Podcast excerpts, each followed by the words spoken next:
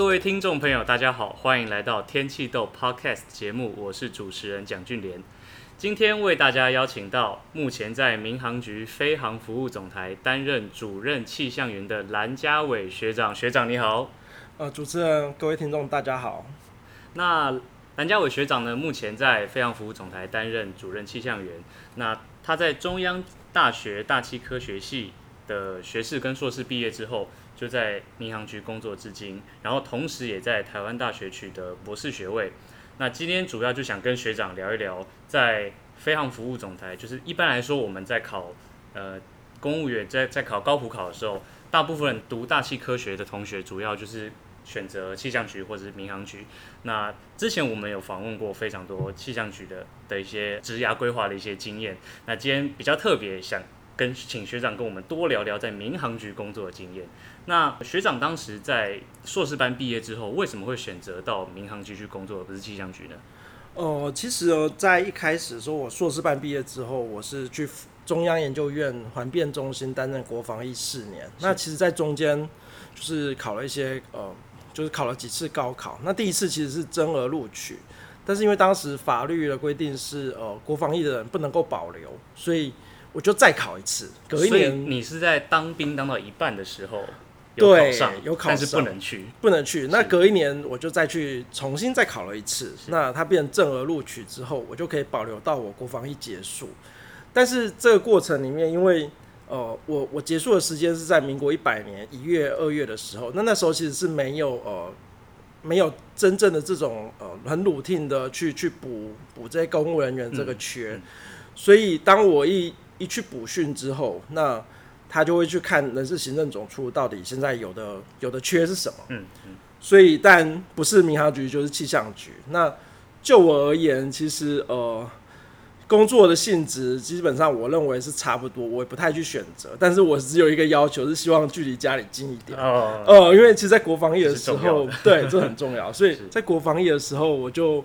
是是从桃园大园，然后每天通勤中央研究院南港这样子，所以一天大概就要三个小时左右的车程，来回。自己开车，坐车，那选择坐车，对，非常，所以 非常的累，然后非常耗时，所以那时候我第一个选择，第一个想法是一定要离家里近一点。那那当然民航局有有它的好处，它只要有有点的地方，一定是机场，那机场就会有飞机，所以至少我有飞机可以来回这样。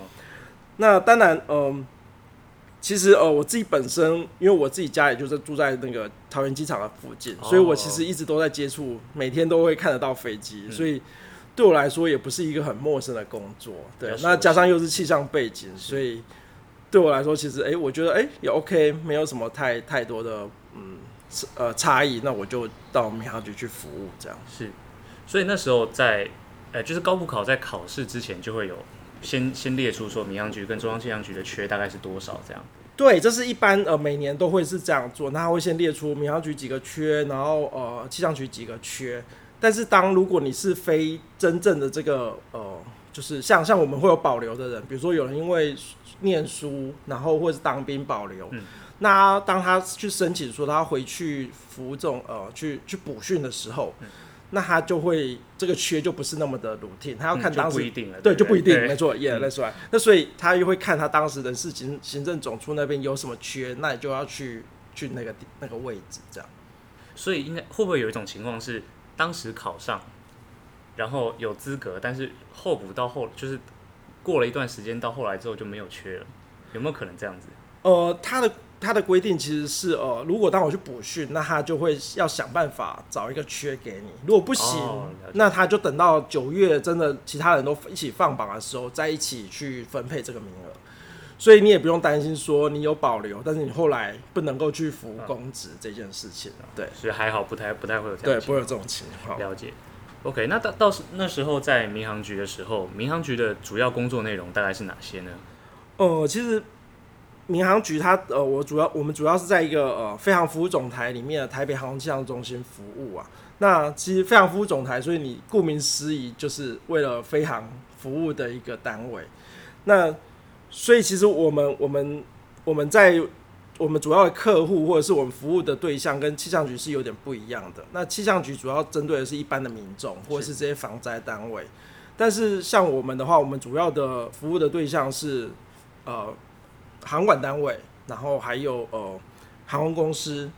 那甚至有时候呃拍的他们也会有一些呃课程，也会让我们去去训练他们，去跟他们一些讨论这样子。那嗯，当然。气象局跟民航局之间的差异还是不太一样的。比如说气象气象局他们比较 focus 的一些气象的变要素，比如说温度啊、降雨这一块，基本上对我们来讲的影响是，我们是不太 care 这一件事情。但也不是说不 care，就是它的重要性没那么高。但是我们会很 care，比如说哦、呃，像风风速、风向这一类的，因为风速、风向会影响飞机的起降的方向，这是一件事情。是。那另外一个就是云密高，还有云的多寡这件事情。比如说，当你要呃飞机要降落的时候，你要穿云的时候，他们要知道这个云高大概是多少。那我哪时候会出云，才能够看得到跑道？嗯。所以如果如果今天的云密是很低的，那当它出云的地点、出云的高度是很低的时候，它就会会会会担心，有些机师会担心，应该比较危险，会比较危险状况，所以他必须要开一些胰岛设施去辅助它，然后让它去去去降落。那当然还有另外一个就是能见度，这也是我们非常非常 care 的一件事情，非常需要去注意的一件事情。然后当然降雨的部分，它常常会带来一些，比如说微暴气流啊、风切这些，也是对飞航会有很大危险的东西。是。那气象局跟民航局其实还是有一点差别，是说，呃，其实民航局大部分我们这单位主要的人员都是做呃轮班性质的，就是作业面上面的东西。嗯。所以呃。在在科学研发这一块，我们其实是相对于气象局来讲是呃弱弱不少，对。那他们因为他们人也比较多，那可以做一些研发的工作，是这样。那呃，其实呃，我稍微介绍一下我们自己这个总台里面的单位啊。那基本上呃，我们单位其实呃跟气象局的差别是呃，气象局它其实是位在交通部底下的一级单位，那民航局也同样跟。气象局是平行的，OK。那飞航服务总台其实是位在呃民航局底下的一个单位。那我们的人数其实非常非常多，大概有一千个人左右，就是预算员额大概是一千人左右。那其中大部分很多是呃航电，航电的人员很多。这航电就是诸如比如说哦、呃，你的那些助导航设施。他们需要有人去维维护它，嗯，然后还有呃，你当你比如说像你飞机起飞的时候，旁边有很多灯光啊、看板啊，然后甚至一些胰岛设施，都是都是这些航电单位去做负责维护，然后维运的。那当然还有再来就是航管单位，是你们最可能大家会比较知道的，就是塔台的。对，塔台，耶，没错，就是那个塔台。那这是你看得到的。那其实。背后还有一块是，当你在呃更高空的时候，比如说三万尺以上飞行的时候，它这些航管单位区区域管制中心，它就要导引这些飞机进入另外一个林区。比如说跟我们相邻的有呃福冈、菲律宾，然后还有呃香港这些，它也是区域管制中区域管制的一个范围。那它就会导引这些飞机进入另外一个领区。那这些呃航管，它其实从飞机从后推开始，这些呃。呃，机长他们就要开始跟航管去联络，嗯，那会排定你要走哪一个滑行道，然后起飞之后，呃，航速要维持多少，航向是多少，然后它要飞行的空程是多少，这都由航管单位去跟他们联系。嗯，所以之前有很多学弟妹或者是学长姐，他们其实在从气象毕业之后。英文不错的人，他们就会去考这航管单位。嗯、那当然，他的薪水非常的诱人，这是我们会 care 的事情。他是薪水非常诱人，但是相对的，他的压力也非常的大，嗯、因为他要带领这些飞机，然后不空间感觉也要非常好，才不会有这种呃接就是航机接近的一个状况。嗯，那当然后面还我们整个总台里面还有比如说通信、情报、飞航咨询这一块，那气象只是其中的一个中心。那我们的人。呃，预算的员额大概是八十个人左右，所以那大部分的人其实都是做这种呃比较作业面或是轮班性质的工作。他们会分配在各个机场吗？还是都在桃园？呃，呃，会分配到各个机场，比如说像现在我们有松山、桃园，然后高雄、丰年，然后当然还有一些离岛机场，比如绿岛、兰屿，嗯，然后呃南北竿、金门，这都是离岛机场。那他们都会配置一些呃观测员。那他们固定就是二十四小时轮班，嗯、但离岛机场因为它夜间有不观测的情况，那它就不需要到二十四小时这样。对，那他们值班模式就是诶、欸、一个换一个，大概是这样的情况。那当然，在呃大园跟观音，就是桃园大园跟观音这个交界处这边，还有一个是预报中心。那这个中心里面就主要 focus 的是做一些预报，比如说我们会编发各机场的呃呃天气的预报，那这就会提供给航机他们做一些呃飞行计划的时候使用这样。那当然，我们同时也会对呃我们这个区域去做一些呃，比如说呃高空的危害天气的预警，那提供给这航机，当他进来的时候，他就要呃去注意一些天气现象这样。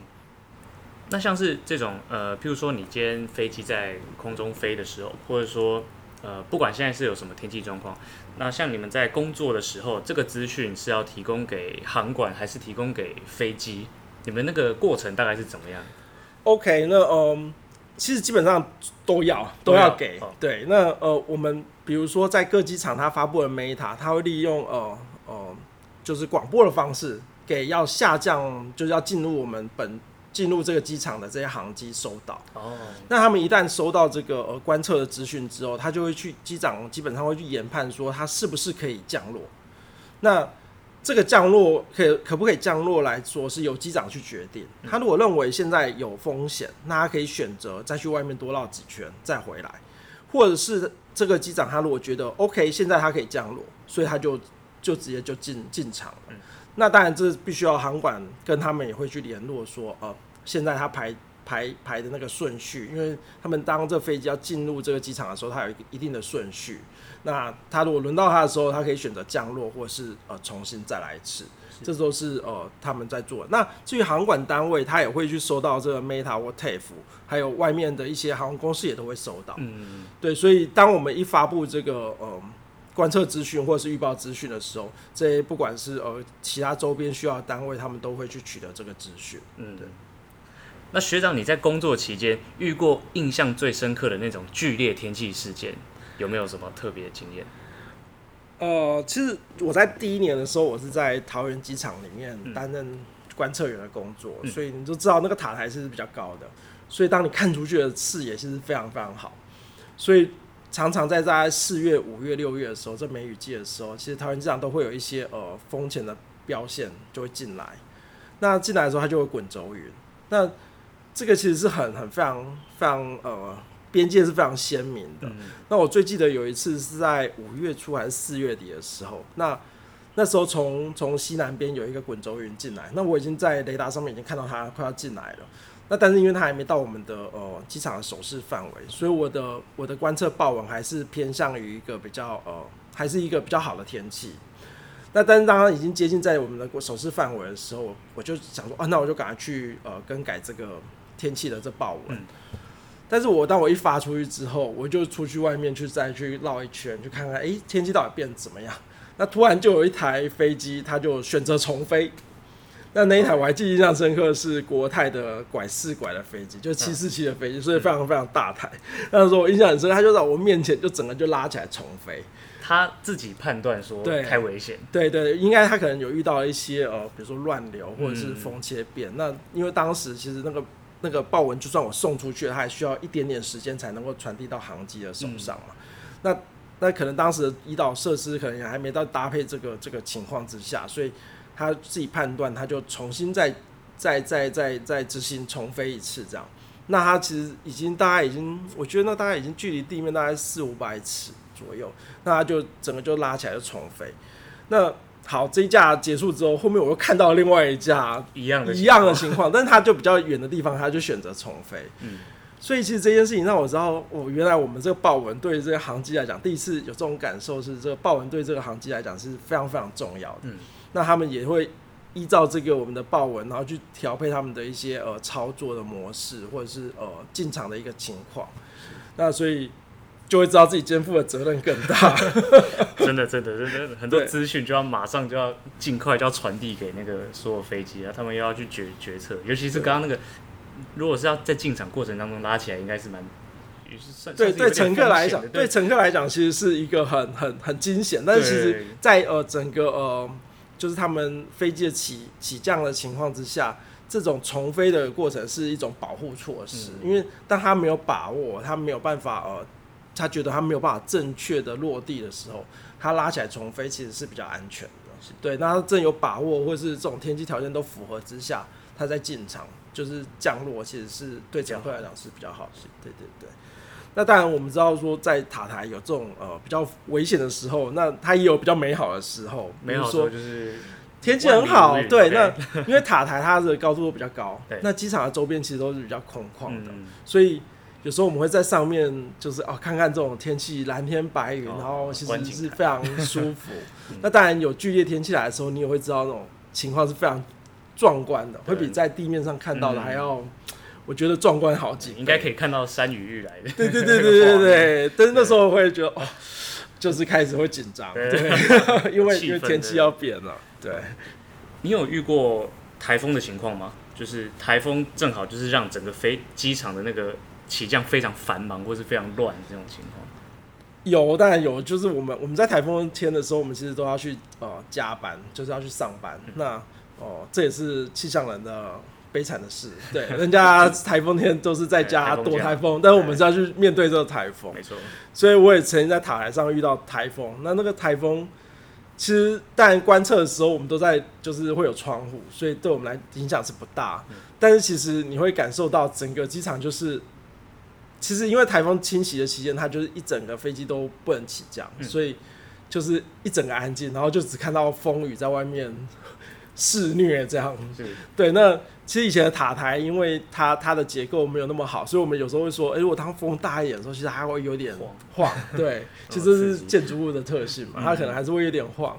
所以这是还蛮的蛮难得的体验呢。对，真正台风如果有台风警报来的时候，应该就不会有起降了嘛。哦、呃，但是机其实只有在呃，他们还是有一定的规范。那其实机师他还是有可以有他自己决定的权利。如果今天他发现这个，其实我们都知道台风其实并不是一个正圆的，嗯，所以有时候它的这呃雨带并不是在我们的上空的时候，它有一些空隙，那这些飞飞行员他们有可能还是会去尝试。其实有时候我们在预报上面，他们就会一直常常来电话问我们说，啊、呃，哪时候可以解除台风警报，或者是哪时候这个暴风圈要离开？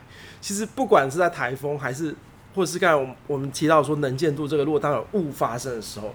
它不能够起降的时候，其实我们这个第一线人员的压力都会比较大。那这时候就是你把呃在学校学到的这理论跟实际上面的那个呃操作要要把它结合，就是你算是觉得说，哎，辐射。辐射物可能在中午的时候会会消散，哦，但是 呃，他会问你说，那请问一下是几点？啊，那对，那在对我来讲是非常非常大的挑战，对。那所以所以不管是这种天气不好的时候，那其实他对我们的第一线人员压力都会比较大。那尤其是预报上面，他就会常常来问说，嗯、何时可以可以变呃变好，或者是雨密会拉高等等，这些都是我们常常遇到的问题。那当然，他们也会慢慢知道，我们其实还是有科学上面有一个极限，我们还是没有办法告诉他们太、太、太精确的时间，尤其是中小尺度，对对对，没错，比较麻烦。是，好，那学长那时候在工作的时候啊，呃，一边工作一边在台大大气系读博士学位，当时呃，学长为什么会这样选择？当时有没有有没有遇到什么困难？其实呃，博念博士这件事情，我从我硕班毕业之后。其实都应该说，他一直都没有断过我的这个念头。那只是因为在硕班毕业之后，呃，写完那篇论文，就会觉得啊，好想要休息一下。啊、对，所以对，那当时其实有几个选择，一个是哎，继续出去出国去念书，要不然就是去考公职，那要不然就是去业界找工作，大部分就只有这这几种嘛。嗯、那那呃，因缘际会之下，刚好诶、欸、看到中央研究院环变中心有一个国防役的的职缺。那当时的廖宇庆老师也说，诶、欸，他过去他在呃曾宗义老师底下，在在中医院的时候，他其实觉得在中医院其实学到很多东西，所以他也建议说，诶、欸，如果你不知道自己要做什么，那就干脆去试试看，嗯，换一个环境看看。那就在呃中研院的时候，呢其实那时候就开始还。还是有考几次公职，刚才前面有提到说，哎、欸，就考第一次真额，那第二次变正取这样。嗯、那其实，在考试的时候，呃，当时我的指导老师周佳老师，他也会办过办半开玩笑说：“哎，你就不要考了，你就跟我来念博士吧。”这样子，那我就说好。那如果我这一次没考上，那那我就跟你念博士。打赌。对，那你知道背水一战是最强的，所以就考上了。这招有用，大家学起来。所以就考上了，但是呃，但是我还是奉劝学弟妹那个呃背水一战这件事情，比如说你还是。不要全心全意的去考公职，因为这实在太累了。对，那所以其实一直都没有断过。那当然就后来国防一结束之后，就去服公职。但是进去公家单位之后，发现这些工作其实哦，其实是非常 routine 的。那哦，其实因为它是轮班的工作，所以有很多时间是自己的。比如说，像我们一一个月大概上了时数一百六十、一百七左右这样。那其实剩下的时间。你如果真的不知道干嘛，其实是有点无聊。那当时也会觉得，哎、欸，那真的人生就是真的就要这样子，呃，就是一辈子在这工作吗？还是说，哦、呃，可以让自己的生活更不一样？嗯、所以我就回去找了周佳老师跟当时台大罗罗美惠老师，那当然就就就进到博士班去去就读这样子。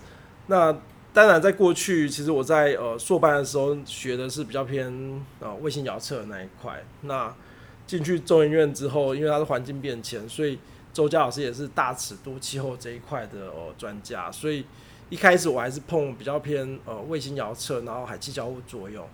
但是后来开始他就丢一些呃资料分析，是比较 focus 在呃气候变迁这一块、降雨变化这一块。那我还记得我拿到。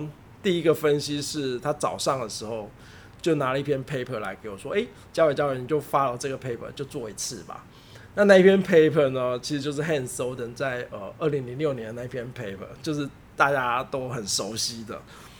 那当时就发了他的方法，就做了一次。那我还记得结果是一模一样的。Oh. 那但是周教老师就是说：“怎么可能？怎么可能？”他就这样就回去了。于、oh. 是他，但是他当时就开始有一些想法，就是做一些呃。呃，季节降降水的这个问题，那也就跟他做一系列的分析。那这个分析其实到到现在还是还是有继续在在在延续下来这样。嗯，那当然，这个呃，念博士的这段期间，其实呃，我除了念博士之外，还有工作。那其实那一年我考上台大博士班的那一年，也同时是我小朋友出生的那一年。所以当下其实我是嘎了三件事情在在身上，非常忙，对，非常忙碌。那我还记得我第一天要要来上学的时候，上课的时候，我想边开车，我想我干嘛自己找找罪受呢？对，这真的是非常的，就是当时还是会觉得啊，干嘛这样子做？对，那但是后来哎、欸，慢慢习惯之后，也就也就慢慢步上轨道了。对，但是其实在中间还是会遇到一些。人家说撞墙期，撞墙期。那大概我记得是在博三还是博四的时候，那那时候其实就什么事情都不想做。那同时其实也开始偏头痛的情情况越来越严重。那通常偏头痛会睡觉之后就会诶、欸、恢复好一点，但是其实那时候那段其实是睡起来反而更严重。所以呃跟跟当时的指导老师罗老师商量之后，他是觉得呃我当时是希望能够休学。比如休学一个学期这样子，但是其实我自己有认知，知道是如果真的休学之后，可能要回来的这个路会变得很难走。对，那你可能就会不想要再回来。所以当时罗老师建议说，那你就干脆就先空一段时间吧，什么事情都不要做。那所以大概有三个月到四个月的期间，其实我是没有做任何研究。那每天就是呃，除了上班之外，回家就是呃。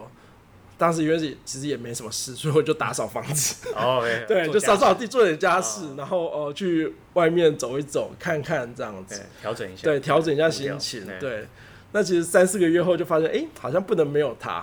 这个他是研究，所以所以我就哎就继续回去，继续把它呃完成这个这个部分这样。但我觉得这些研究的东西，它它。其实停了一阵子之后，你再回来去去看它的时候，你会有一些呃更更更不一样的想法。那当时也就是让我继续觉得，哎、欸，有这些想法之后，好像哎、欸、可以继续再做，稍微有突破。对对对对，突破那撞墙期。那同时，其实那个呃生病的一个情况也是要好很多。大家也知道是为什么原因，对，能够调试，所以就再回去这样继续把它完成学业。那时候博士班在要就是要要上课，如果要排课程的时候，是不是也要跟那个就是民航局那边的那个班本身要协调？那个会很麻烦吗？哦，一般人一般来说哦，我们就是月初的时候，大概月中啦，每个月中的时候会有班表出来，所以我们就会开始去调配下个月的班。是，那这时候就是换班的比较好的时候，那我就会想办法把我的呃班呃集中在某几天这样子。那就是我没有课的时候，那但有时候还是会，比如说，呃，有一些课其实是呃会比较，比如说要出野外去，之前那个呃陆气交互作用，比如说要出去几天，但这个事情就会很比较麻烦，因为你可能协调人就比较多，或者是要出去开研讨会的时候，你要想办法去把它调开来。但我觉得大致上算哦、不难，对，就是你只要呃注意一下自己的班，然后去调配，还是都可以把它呃让。弄弄出这些时间来这来台大这边修课，对，那所以当然，但选课的时候当然也要想选一下说，说哦，尽量让它都集中在两天之内这样完成，就早上是一门课，下午一门课这样。那那时候就要变成说上课跟工作要两边这样跑，对，就，就是只能这样，车程要很久。对，那那通常我就是比如说早上下班了，那休息一下就开车就就上来准备下午的课。早上下班是夜班，对对，结束，这样这样没有时间可以补眠呐、啊。就是所以就要用这件这件时间去休息，哦、就是比如早上还有一些时间，哎、欸、睡一下，那再再继续下午的课。但是这的确是真的非常非常累。对，对因为变因为是轮班的工作，对是轮班的工作，有时候会颠，对 日夜颠倒。那哦、呃，大概就是这样。哦、呃。我觉得民航局上，呃，就是其实，在公家单位，它的呃体制基本上是相较于外面的企业其实来说是比较僵硬的。就是我们都知道，他们有比较反复的行政流程，然后呃，然后呃，它的规定也比较严格，然后也比较僵硬一些。你要去改变它，其实并不是那么容易啊。那所以，其实我对于如果说，哎、欸，有学弟妹要进入这个民航局工作的时候，其实我觉得有两件事情可以给他们，就是心态上面的调整，可以给他们。一个是对环境上面的情况。那第一个我们就说它是比较僵硬的错的一个体制，所以呃，其实我自己进进去的时候，我会觉得，哎、欸，为什么这样做不行？那为什么这么麻烦？我就会有很多这种问号。嗯。那这问号其实就会让我很会去。某种程程度会去冲撞这个体制，就会去 argue 说，哎，为什么会这样子？这这不合理。但对不合理啊，也。但是其实得到的结果，呃，只只是让自己更更受伤。对，因为你也对你也很难去改变这个体制。那呃，但我们也不并不是说在这体制之下，这个比较僵硬的体制之下，你什么事情就不能做。那。呃，在这体制下，其实有很多事情你还是可以依循呃一些他的规定，那去去有自己想法，可能就可以去有人愿意支持你，就可以去做这样子。那呃，但如果你你看到的是这些比较僵硬的僵硬的体制，然后让自己不开心，那其实我觉得这个好像只是让自己更难过，不更不快乐。所以有时候换一个面向，是我在这个这个体制、这个公家机关里面，或者是这个呃。政府单位里面，到底我只是一个小小螺丝钉，那我能做的事情是什么？那你把它完成，那进而再去看说，哎、欸，有什么事情我是可以多做的？这样。对，我觉得这个想法可能蛮重要。如果是如果是要到公家机关去服务的话，毕竟它是有先天上的的一个特性，因为你要完成的事情就有点像是一个。社会大众所需要日常维，就是为啥日常需要去维护、需要去运作的一个很 routine 的工作，是没错。那个心态反而就可能有些人会觉得比较单调，对，但是就是可能就需要时间调整，调整好了之后，它就会变成一个你也可以习惯的工作。这样。对，那呃，比如说像这些呃这些体制下，呃，比如说像我们现在在做，呃，航空气象现代化这个呃更新案，那其实这也是二三十年。二十年来，他们哦很大的一个更新案，所以有很多细节是从来都没有惯例可循。哦，所以我们必须要讨论讨论、协商协商、签报签报再签报，对，所以就变得哦、呃，但是但是因为他们也是这些长官们也很支持，所以哦、呃、他们会想办法从行政上面去配合。嗯、那我觉得不管是气象局还是民航局，这个气象中心有好处是我们都是一个专业的单位，专业技术的单位，所以专业技术为上，那行政上面会去搭配这样子呃的的的情况去去做哦推推行啊。嗯、那这是环境的部分。那如果说就个人而言，其实我觉得很多我看到很多学弟妹他们进来的时候，一开始其实是闷闷不乐的，因为我们主要都是轮班的性质，嗯、所以。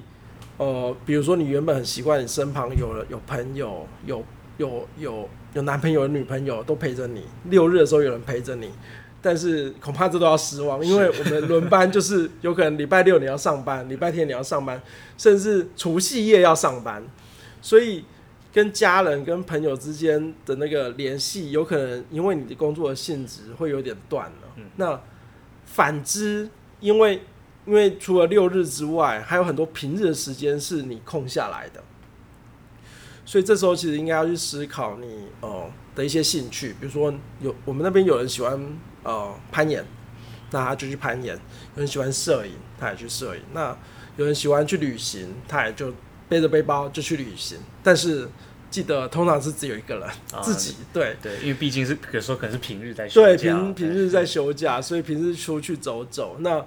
像我当时也会习惯是，但是平日有好处是，比如说某美式大卖场，那它平日的时候人比较少，哦、所以那时候去逛当然很舒服，哦、所以你可以享受那个人比较少的时候，嗯、这是它呃比较就另外一个方面比较好的地方。嗯，好，感谢今天嘉伟学长跟我们介绍很多关于民航局工作的一些故事，好，非常感谢。好，那我们今天采访就到这边为止，谢谢学长，谢谢，谢谢大家，拜拜，拜拜。